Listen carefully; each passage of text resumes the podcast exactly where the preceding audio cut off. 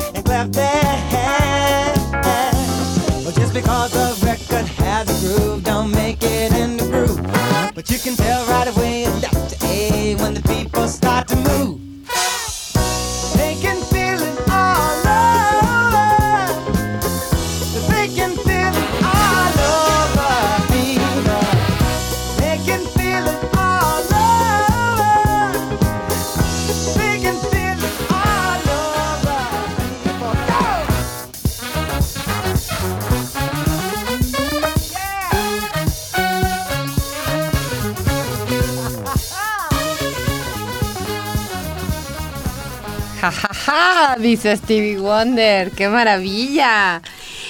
En esta noche, Juan Manuel, con la que celebramos, muy contentos, que tenemos cinco minutos más de intermedios.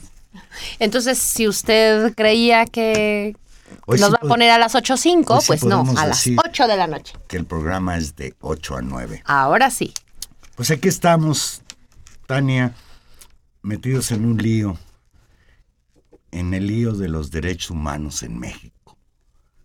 Ayer, el alto comisionado de las Naciones Unidas para los Derechos Humanos, Said Raad al-Hussein, de origen jordano, señaló que el gobierno de Enrique Peña Nieto padece de intolerancia a la crítica y se sumó a las voces de organismos internacionales que observan una grave crisis humanitaria en México, al tiempo que coincidió con el reporte preliminar de la Comisión Interamericana de Derechos Humanos, donde consideró como generalizados los abusos en el país.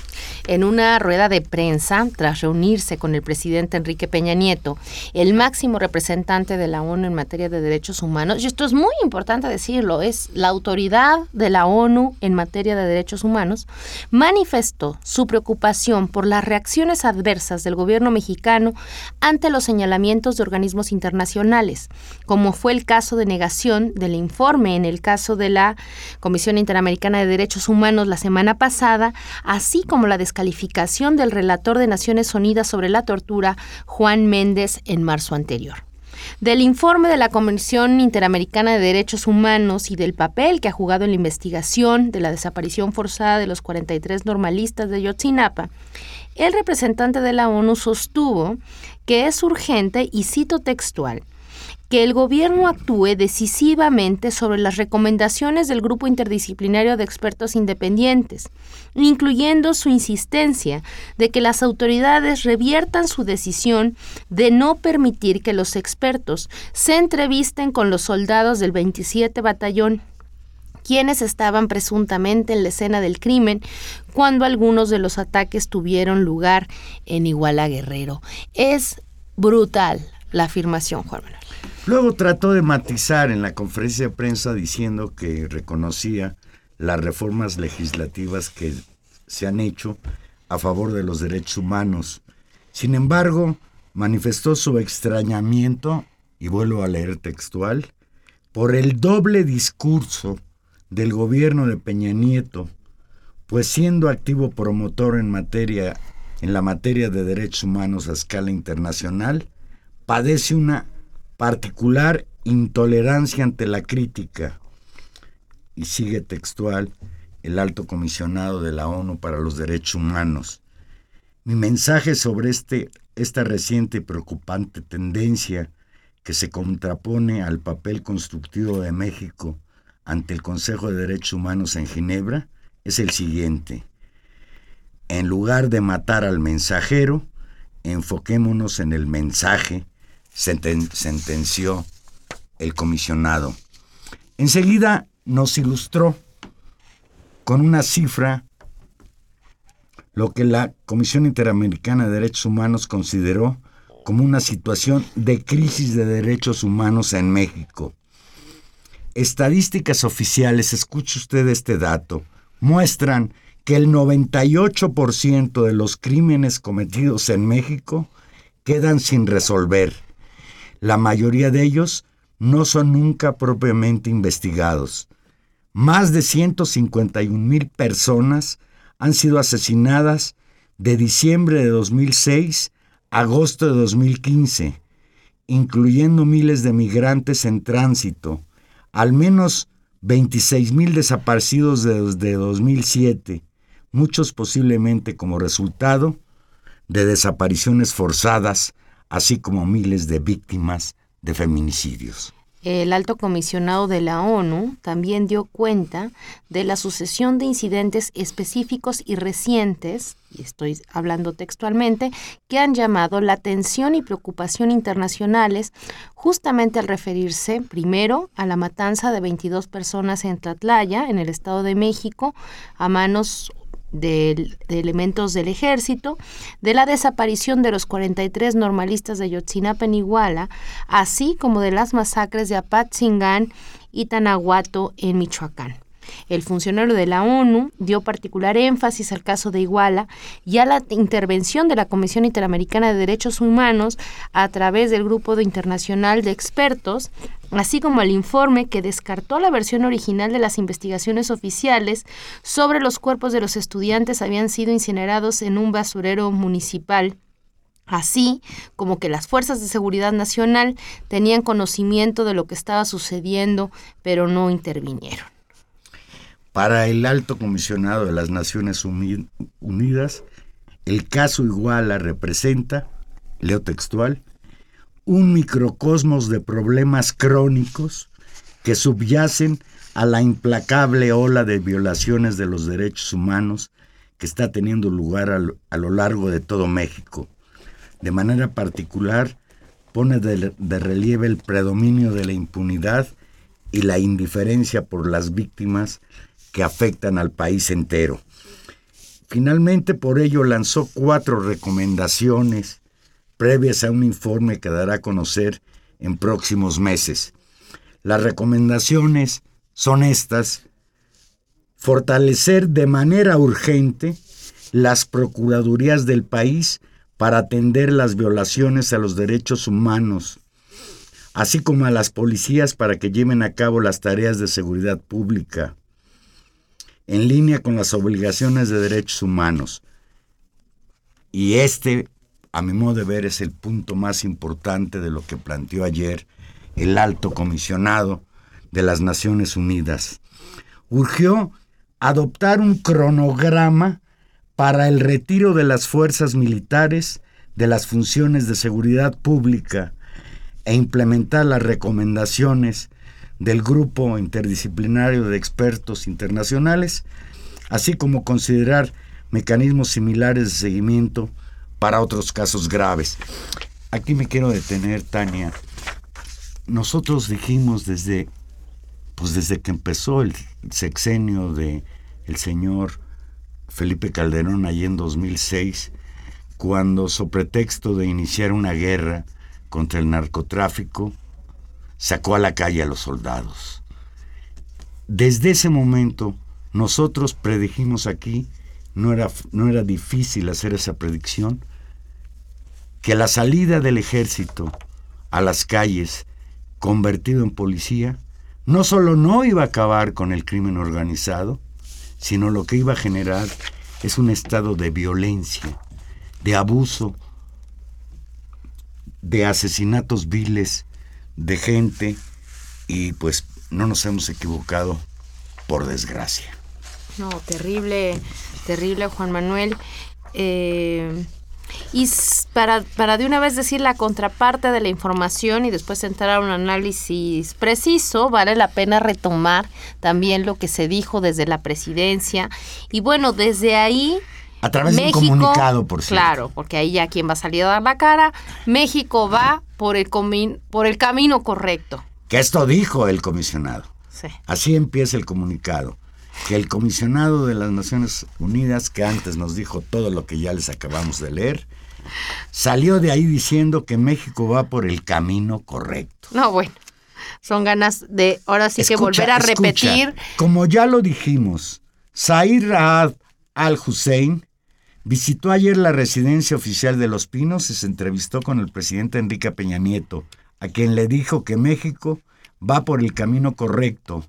Declaró creer en el mandatario, en su compromiso con las garantías fundamentales y coincidió en sus diferentes propuestas para mejorar el estado de la justicia en el país.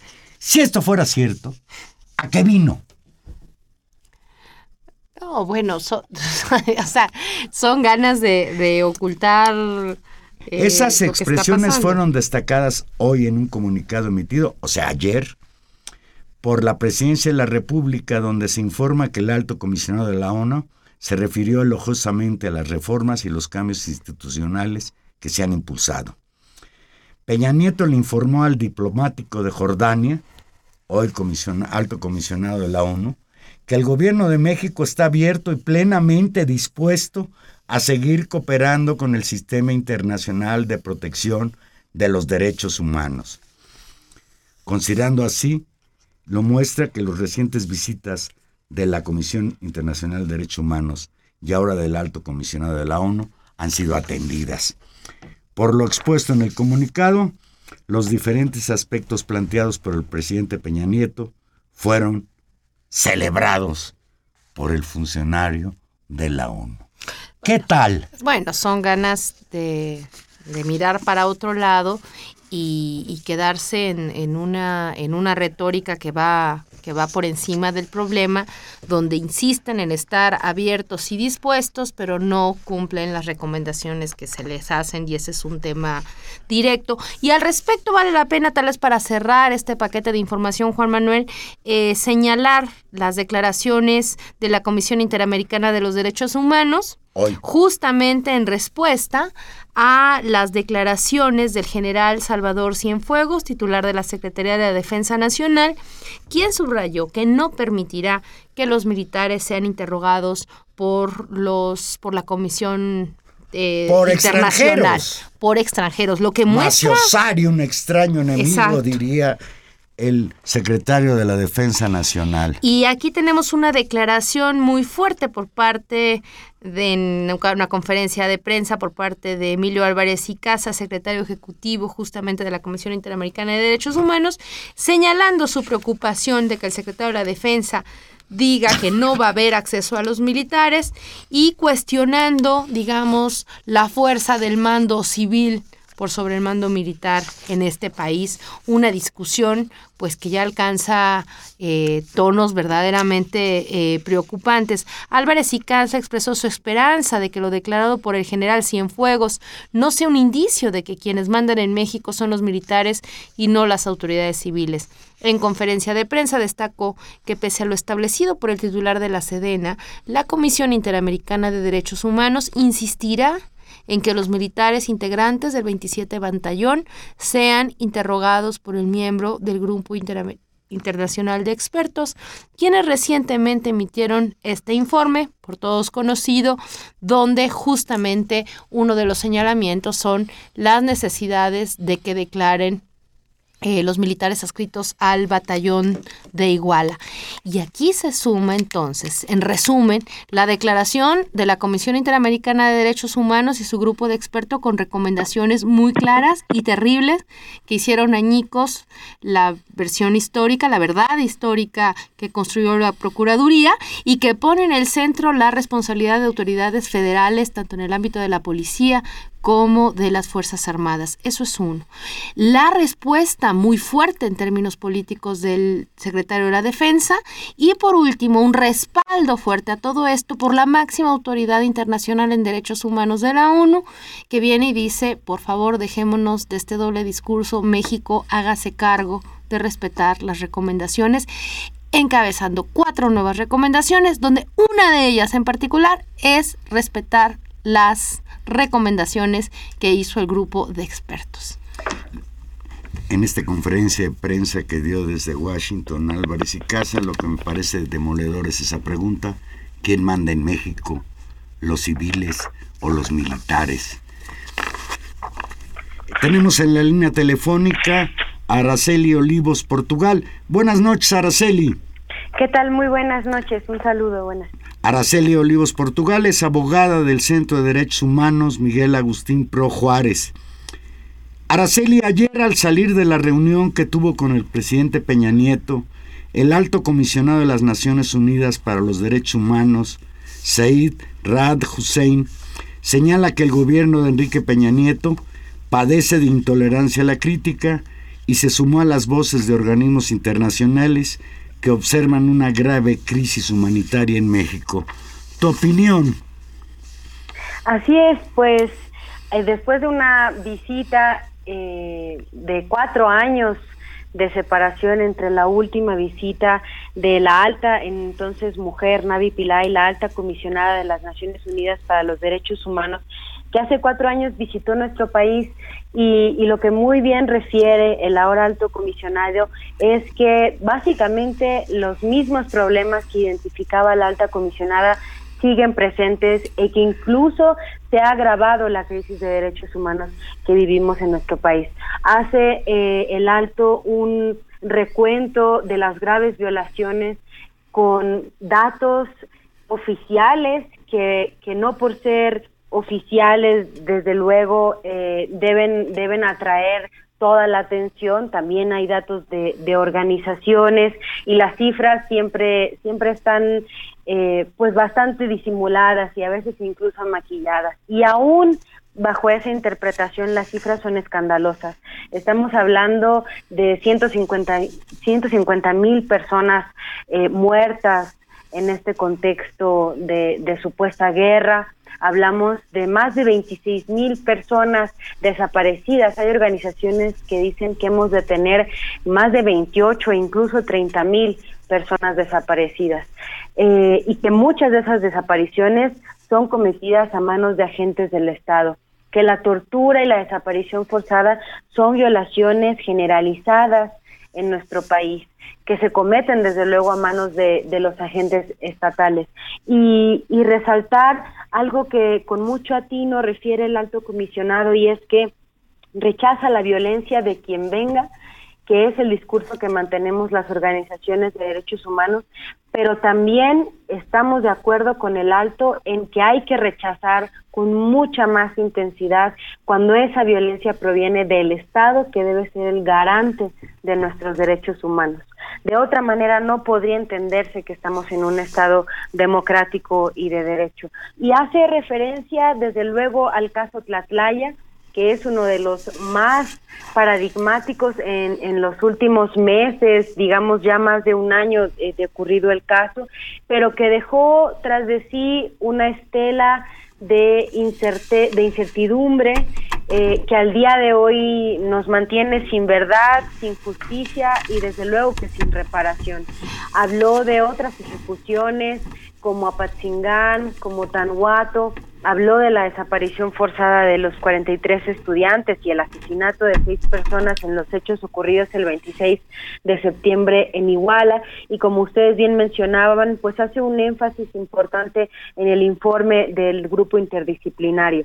Le preocupa mucho al alto la violencia de género, los feminicidios, las muertes eh, contra mujeres, la violencia sexual, y desde luego que no, no deja de lado los problemas a los que se enfrentan, dice él, pues las personas más marginalizadas. Y aquí hablamos de migrantes, de indígenas, de pueblos que se enfrentan a una política estatal que insiste en discriminarles e insiste en, en hacerles invisibles. Cierra finalmente eh, el alto comisionado con una serie de eh, recomendaciones que por lo pronto serán eh, las que el Estado ojalá atienda con mayor eficacia. Esperaremos ya en su informe recomendaciones más, más detalladas y por lo pronto resaltar lo que ustedes mismos ya adelantaban sobre implementar las recomendaciones del GIEI y sobre todo eh, reconocer la buena voluntad hacia México debiera de ser, no debiera de ser siquiera una recomendación. La verdad es que nos enfrentamos eh, a una política exterior sumamente torpe, bastante confrontativa del Estado mexicano, de no reconocer en reiteradas ocasiones nuevamente como eso actuar como algo sistemático, desconocer e incluso atacar eh, las recomendaciones o las observaciones de relatorías de Naciones Unidas, de la Comisión Interamericana, de los comités de tratados y ojalá que no suceda ahora con la con esta declaración del alto comisionado, porque no ha habido una sola mención que el Estado mexicano haya podido aceptar y ese y esa falta de reconocimiento del fenómeno que vivimos es el primer obstáculo para tener verdad y para tener justicia. que venga de, de, las autoridades encargadas de la política exterior es, es lamentable. Araceli, esto último que dices es, es, justamente gravísimo y creo que de ahí la relevancia del discurso tan fuerte de un de la una, de la autoridad máxima en derechos humanos de la ONU llamando en buena medida al orden al gobierno mexicano en una situación de, de, desacato. Has dicho cosas muy importantes, vamos, vamos por partes para, para ir entendiendo. Eh, me parece, tú hiciste referencia al caso de, me parece que hay dos temas aquí centrales eh, que son políticamente muy espinosos, además de, digamos, de la crisis general, pero que ahora sí ponen al gobierno mexicano en una situación que no lo habíamos visto. Uno, pues es el caso justamente de la aceptación de las recomendaciones del, del Grupo Interamericano de Expertos, es un respaldo después de la campaña tan lamentable, Araceli, que hemos visto del gobierno mexicano en lo interno, en contra tanto de la Comisión Interamericana, ya no digamos de las organizaciones de derechos humanos, incluidos ustedes. Araceli, un comentario a esa campaña brutal que vimos en las últimas semanas de desprestigio, digamos, del dicho de, eh, y de la posición, tratando de politizarlo de, eh, del grupo de expertos.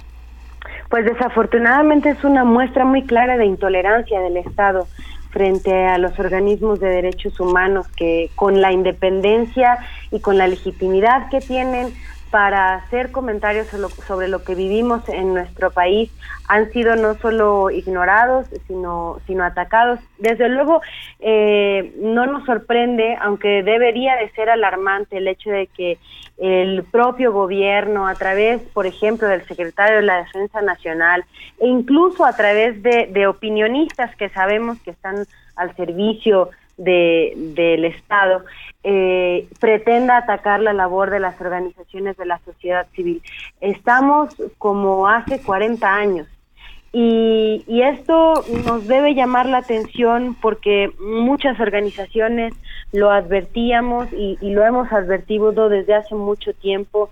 Este gobierno eh, sigue teniendo prácticas autoritarias, sigue teniendo eh, como, como herramienta principal la represión, el ataque y, y, no, no es menor que, que, un gobierno en el que se cometen eh, graves violaciones de manera sistemática empiece por no reconocer lo que pasa y termine ya sea hostigando, investigando o atacando a las propias organizaciones eh, que cumplimos una labor fundamental que, que, muchas veces el Estado no, no hace.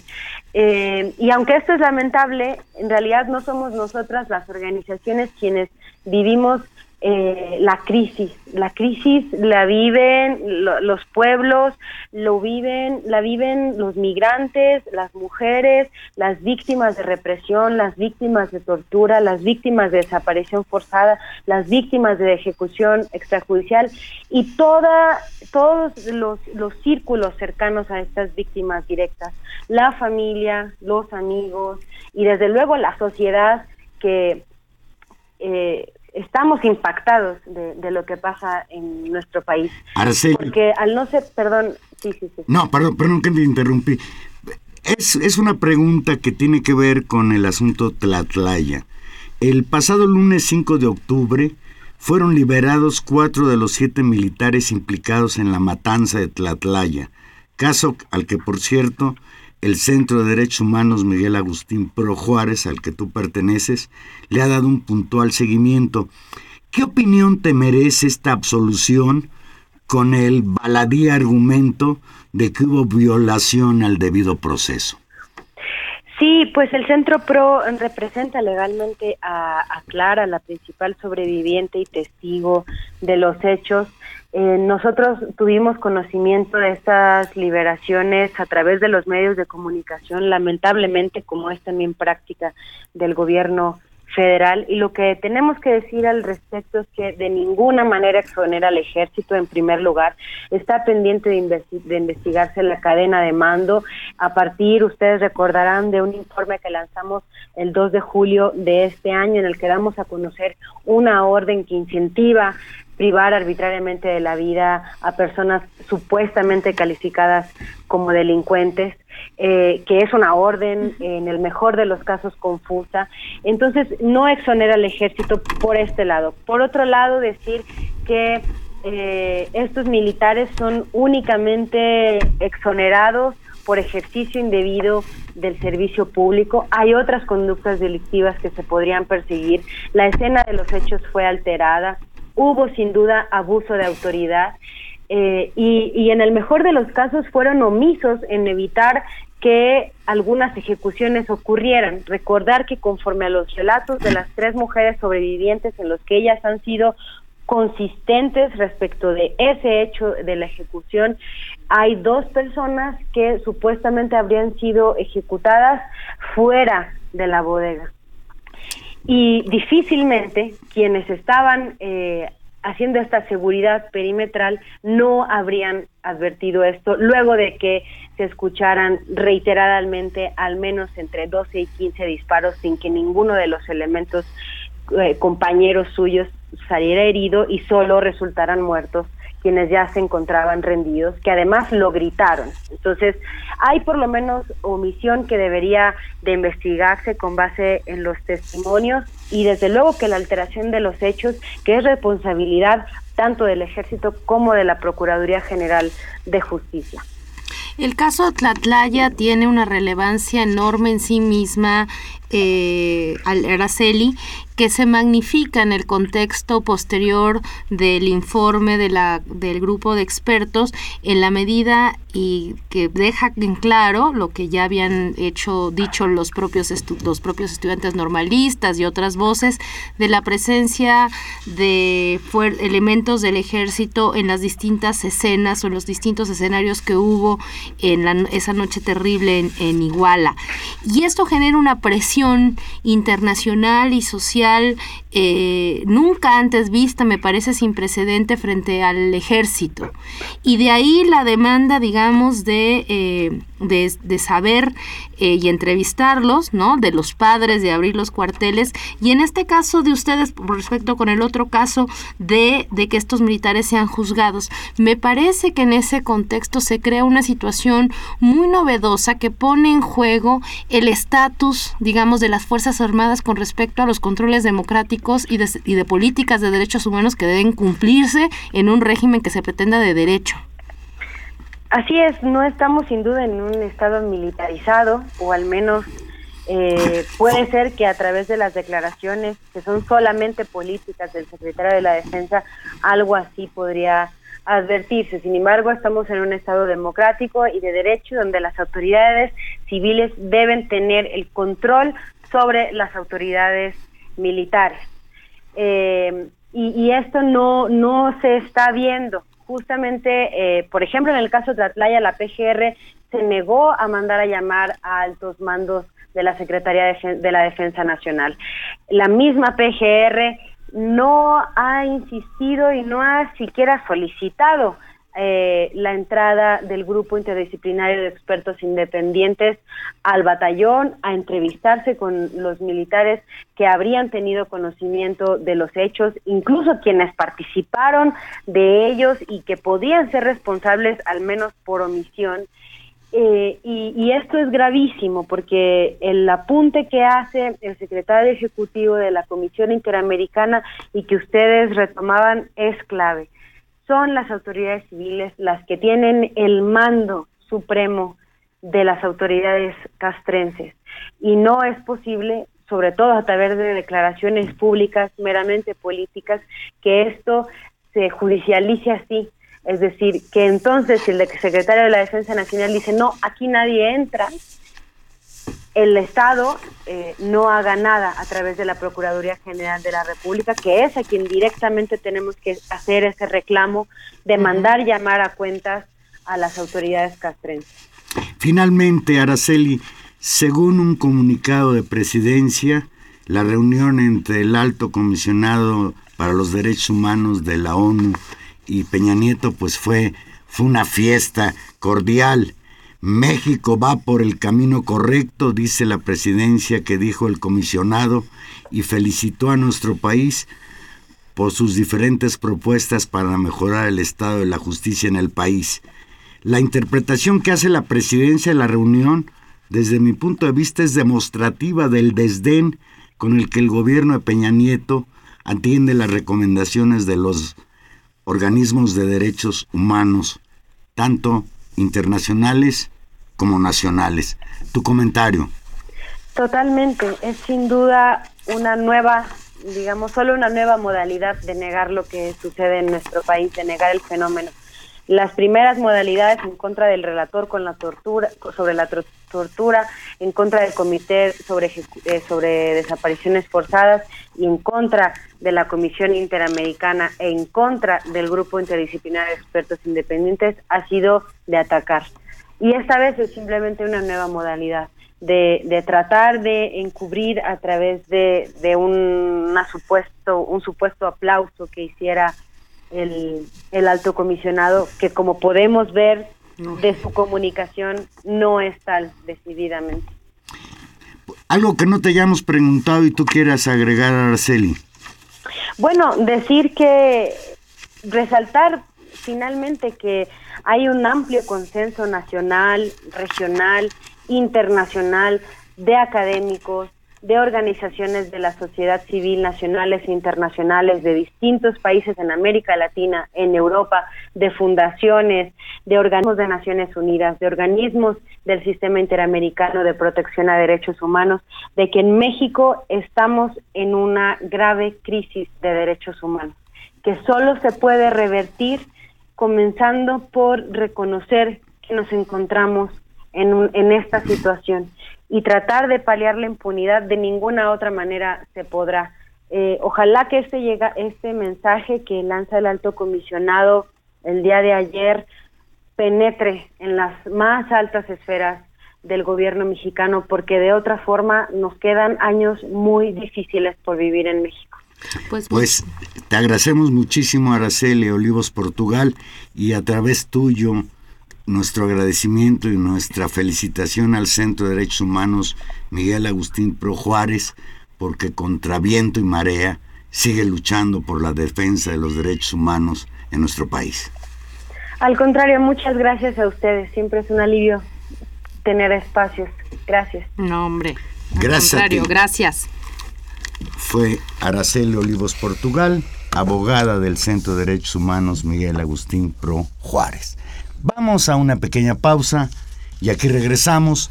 Le recordamos que estamos en vivo y usted se puede comunicar con nosotros al 55 36 89 89 o si lo hace desde fuera de la Ciudad de México, Lada sin costo 01800 50 52 688. Sabemos que nos escucha mucha gente en el interior de la República gracias a la magia de Internet. Eso.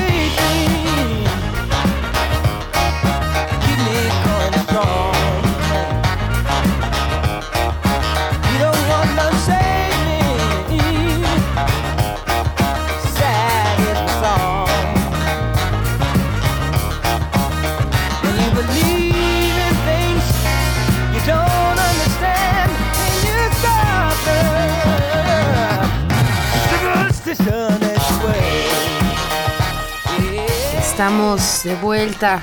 Qué bueno es Stevie Wonder, ¿no? Es buenísimo. Le damos una felicitación Pues sí, a fue, nuestro productor. fue un alivio frente a lo que habíamos planteado. Sí, en la qué parte, pesadilla, es, qué una, es pesadilla, una pesadilla Juan este país. Dice, dice este Silvia García, dice, es muy sospechoso cómo atacan a Maduro, el presidente de Venezuela, que tiene preso a Leopoldo López. Ah, no, líder bueno, de la oposición. exacto. Lo cual me parece gravísimo que Maduro tenga preso a un opositor. Y los líderes de Europa y Estados Unidos lo critican y aquí en nuestro país nadie habla del doctor Mireles. Y de, y de Nestora Salgado. Y de tantos y tantos. Ya, más. ya Mireles se los olvidó, ¿verdad? Lo dejaron arrumbado ahí en una cárcel de alta Sí, seguridad. lo- lo- y, y está bien, y digamos, es comprensible que se les olvide a ellos, lo que es incomprensible es que se nos olvide a nosotros, que, nos, que se le olvide a la, a la sociedad mexicana, ¿no? Eso es lo que nos debería preocupar. mira, y mira el comentario final de Silvia García. Dice, y fíjate, la ONU, la ONU ya le había dado al presidente Peña Nieto el premio por el estadista del año. ¿Sí te acuerdas? no? Cuando salía en todas las revistas. Cuando era en México. Cuando era así. Pues, El ¿qué dirá, qué dirá la moment. ONU ahora que... Bueno, pues lo que está diciendo es, es esto, ¿no? Y es, y es vergonzoso. Mira. Y para seguir con, con lo mismo, Juan Manuel, en la jornada, el viernes pasado, reveló que pidió en el función... viernes 2 de octubre. el viernes 2 de octubre, ahora, ahora hablamos de la marcha del 2 de octubre, al responder a una solicitud de información preguntando sobre si los elementos del batallón de Iguala que habían estado ese día estaban, continuaban en Iguala o habían salido, eh, han sucedido dos cosas.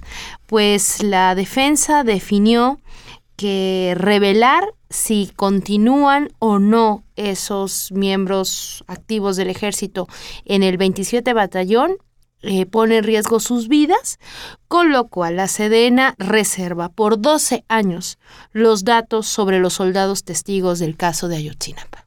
Fíjate, pone en peligro sus vidas, dice el señor este secretario de la Defensa General Nacional.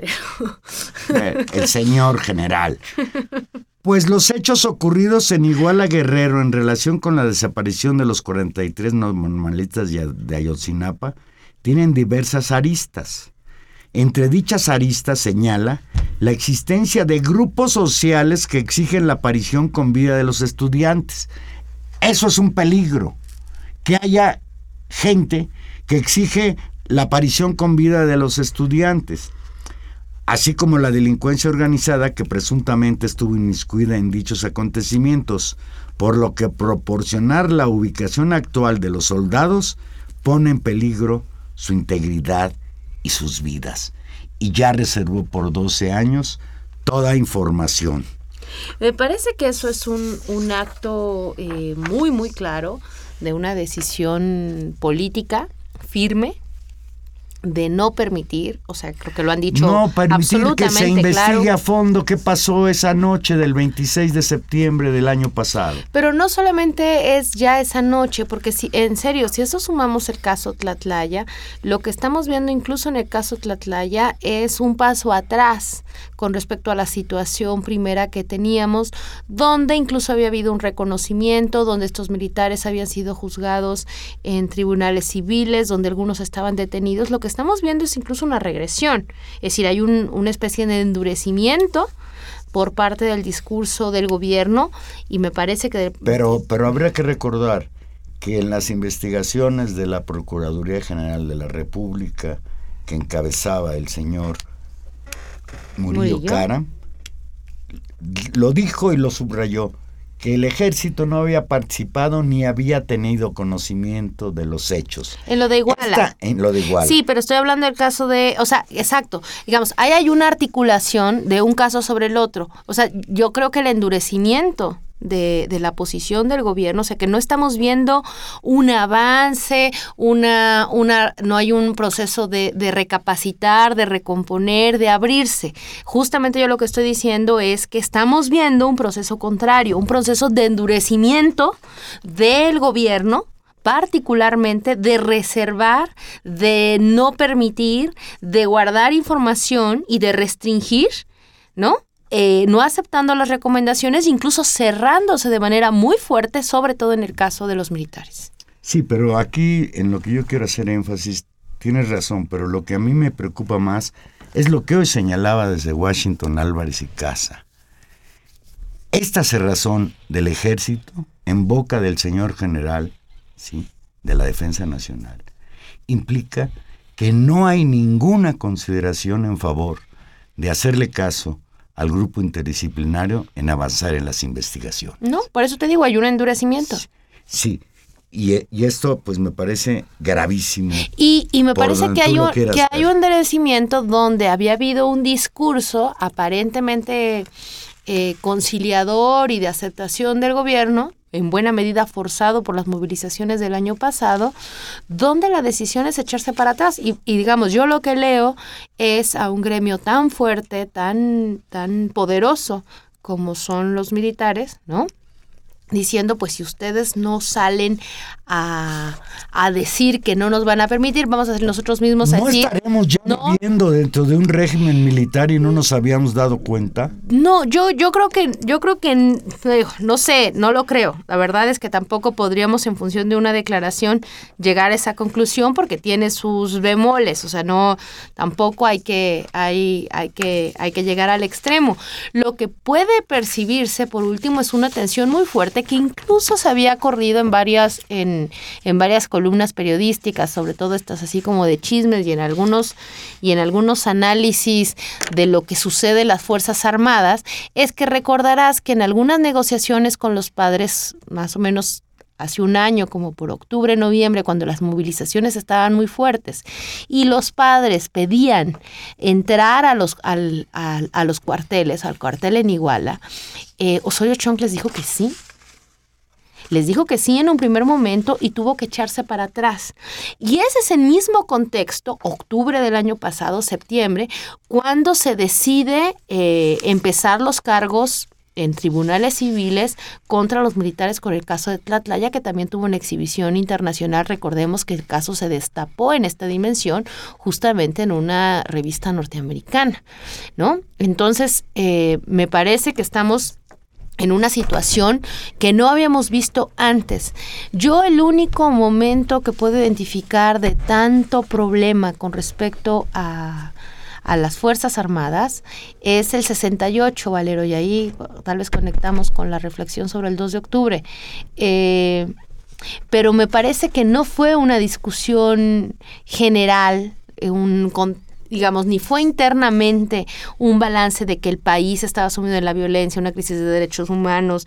Es decir, eso creo que se, se, pudo construir después, con el 68, y menos aún hubo una declaración internacional en función de que el gobierno mexicano era un violador de derechos humanos y que las Fuerzas Armadas tenían una responsabilidad y debían ser investigadas. Entonces creo que estamos ante una, realmente ante una novedad histórica y vamos a ver cómo y de qué forma está respondiendo el gobierno hasta el momento, creo que ha respondido en una tradición muy, muy autoritaria. Dice Manuel Munguía, hola Manuel, dice, con las declaraciones autoritarias y faltas de respeto del general Cienfuegos, tenemos a alguien con falta de inteligencia y humanidad que se esconde en los actos de, como él lo dijo, sus soldados acostumbrados a la impunidad. Ese es el asunto en México estamos acostumbrados a la impunidad en todos los órdenes de la vida nacional. Pues Tania, 2 de octubre no se olvida 47 años después. Cuando el 2 de octubre hizo suyo Ayotzinapa, podría ser el resumen de la marcha del viernes pasado de la Plaza de las Tres Culturas en Tlatelolco, donde se dio la matanza aquella noche terrible en Tlatelolco. Hace poco más de un año un grupo de estudiantes normalistas boteaba para hacer suyo el reclamo de impunidad por la masacre estudiantil de 1968, viajando a la marcha el 2 de octubre en la Ciudad de México. Desde entonces, 43 de ellos desaparecieron.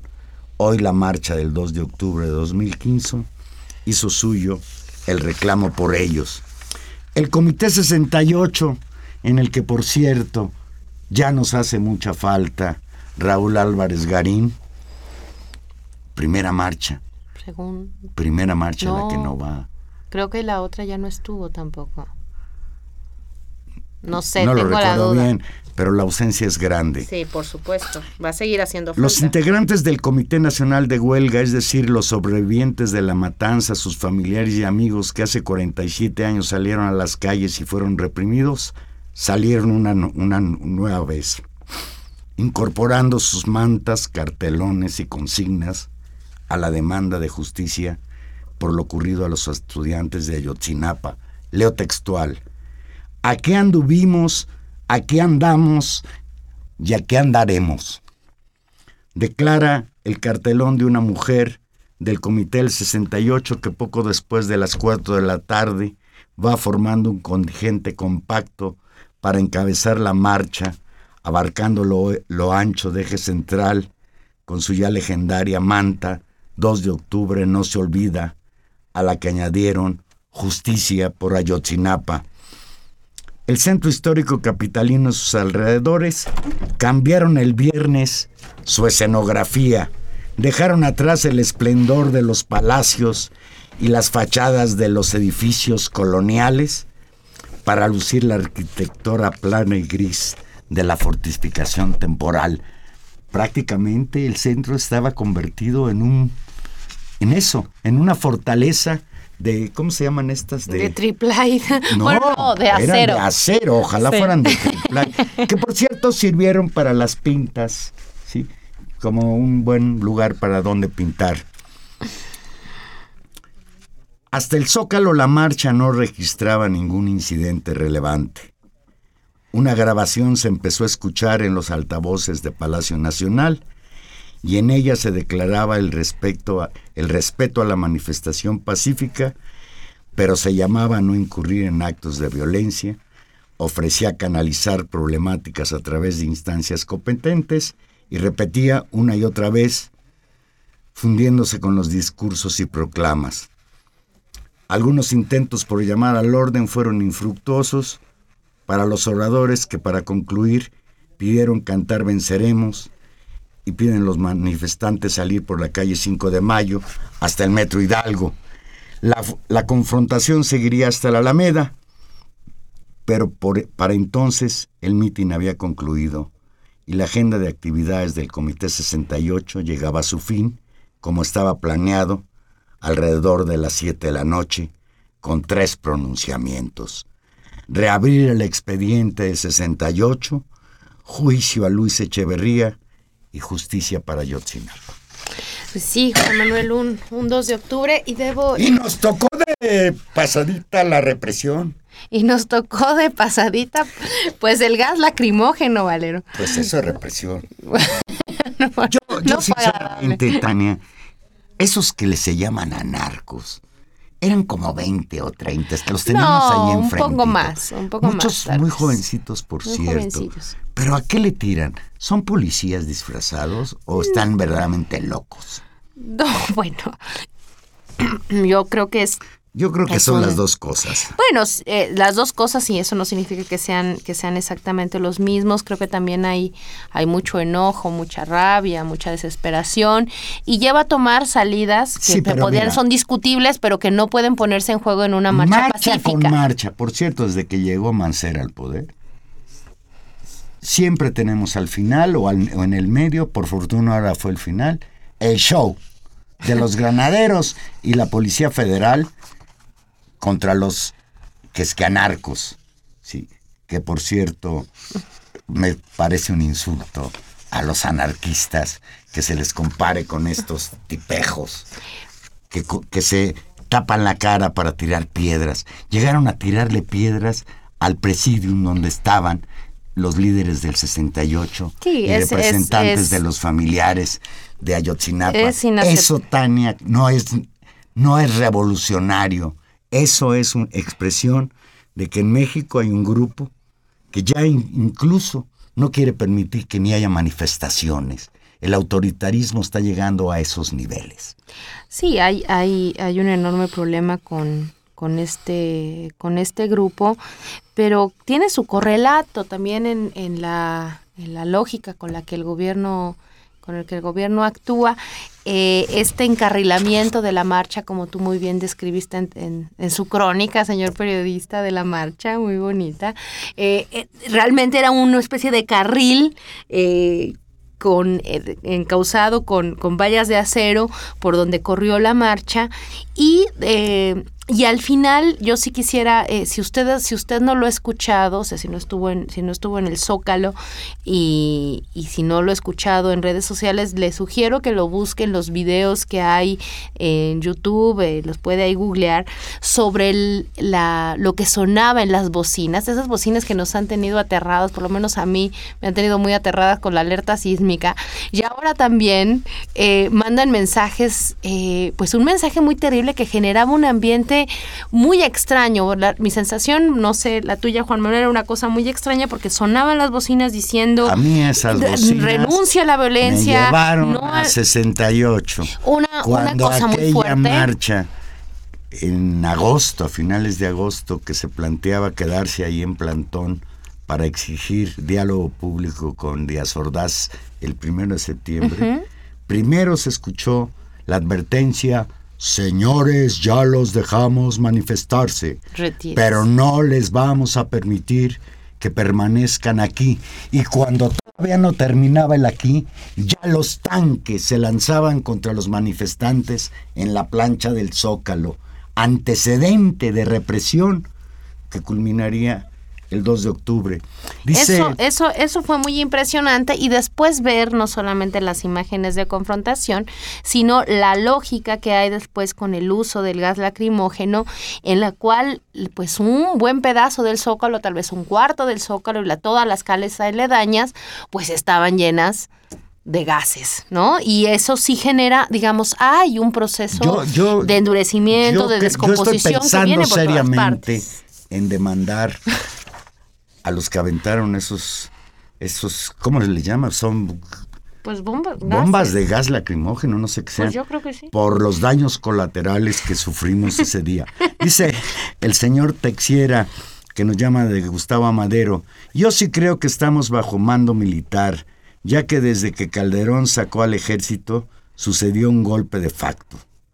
Saludos y gracias. Gracias a usted, señor Texiera. Por supuesto que hay un cambio fuerte. O sea, yo no, no me atrevería a señalar que est- esto es un régimen militar. De verdad, creo que todavía no me atrevería a decirlo. Pero de que hay una nueva configuración fuerte del Estado, de las relaciones y que se están visibilizando justo en los momentos de crisis, eh, como es esta, en la relación con ellos. Ahora, yo me remitiría en este contexto a una declaración previa. Cuando eh, se, en el año pasado, en el contexto, digamos, del punto de movilización más alta, eh, se puso en la mesa la necesidad de abrir los cuarteles, recordemos quién salió en primera instancia a decir que no lo iban a permitir. Y ahí fueron las voces de los, del del- de los empresarios del Consejo Coordinador Empresarial a defender eh, que era eh, imposible, que era, era una majadería, que era impertinente, que alguien se, se, se pudiera presionar a que los cuarteles debían ser revisados. Y creo que eso también habla en realidad de esta configuración del régimen político actual, donde por supuesto el, el, pues las armas, las Fuerzas Armadas son un papel central, pero creo que también hay otros actores que están jugando. Y si volvemos a pensar en quién salió como voceros a golpear a la- al grupo interamericano, a denostar al presidente de la Comisión Interamericana de Derechos Humanos y permanentemente a hostigar el trabajo de las, de las organizaciones de derechos humanos, me parece que también encontraremos pistas con respecto a esta, digamos, alianza fuerte con la que se está gobernando en este país y que, insisto, mi sensación es que se está endureciendo. Dice José Arias Chávez, gracias don José, nos llama de aquí mismo, de la Benito Juárez. Dice, me da mucha pena mi país. Tengo 75 años. Fui profesor e investigador de la UNAM. Fui fundador del CUEC y formé parte del Programa Universitario de Investigación Espacial, PUIDE, que en 1995 lanzamos el primer y único satélite mexicano, un, un, UNAMSAT 1D. En más de medio siglo he visto toda clase de fregaderas de distintos gobiernos mexicanos. Fui desaparecido en 1971 por hacer un documental sobre Genaro Vázquez y Lucio Cabañas. Se me hace una desfachatez lo que sucede ahora. Es un crimen lo que hace Enrique Peña Nieto y que nos quieran ver la cara. Pues sí. De Pues sí, acuerdo. pues Pues, sí. ya nos vamos, Juan Manuel. Y simplemente para, para aclarar un dato, eh, Raúl Álvarez Garín falleció el 26 de septiembre del 2014. Entonces es la segunda vez que ya no nos pudo El acompañar. 26, ¿te das cuenta? Es, es a veces, impresionante a y veces ahí las fechas son terribles. sí, la historia a veces nos, nos juega estas, estas, pues estos guiños, esta, estas tragedias. Bueno, nos vamos, Juan Manuel, se acabó el programa. Se acabó. Eh, Estuvimos con ustedes en los controles técnicos don Humberto Sánchez Castrejón, en la producción Gilberto Díaz Fernández y en los micrófonos. Tania Rodríguez, escúchenos el próximo jueves a las 8 de la noche. Aquí vamos a estar en intermedios 5 minutos más, ¿eh? ¿Qué tal? Vamos mejorando. A ver si nos aguantan. Y Juan Manuel Valero, que simplemente les desea que tengan una muy, muy bonita noche. And then you, yeah, people call, say me where I die, you're bound to fall. They thought that they were just a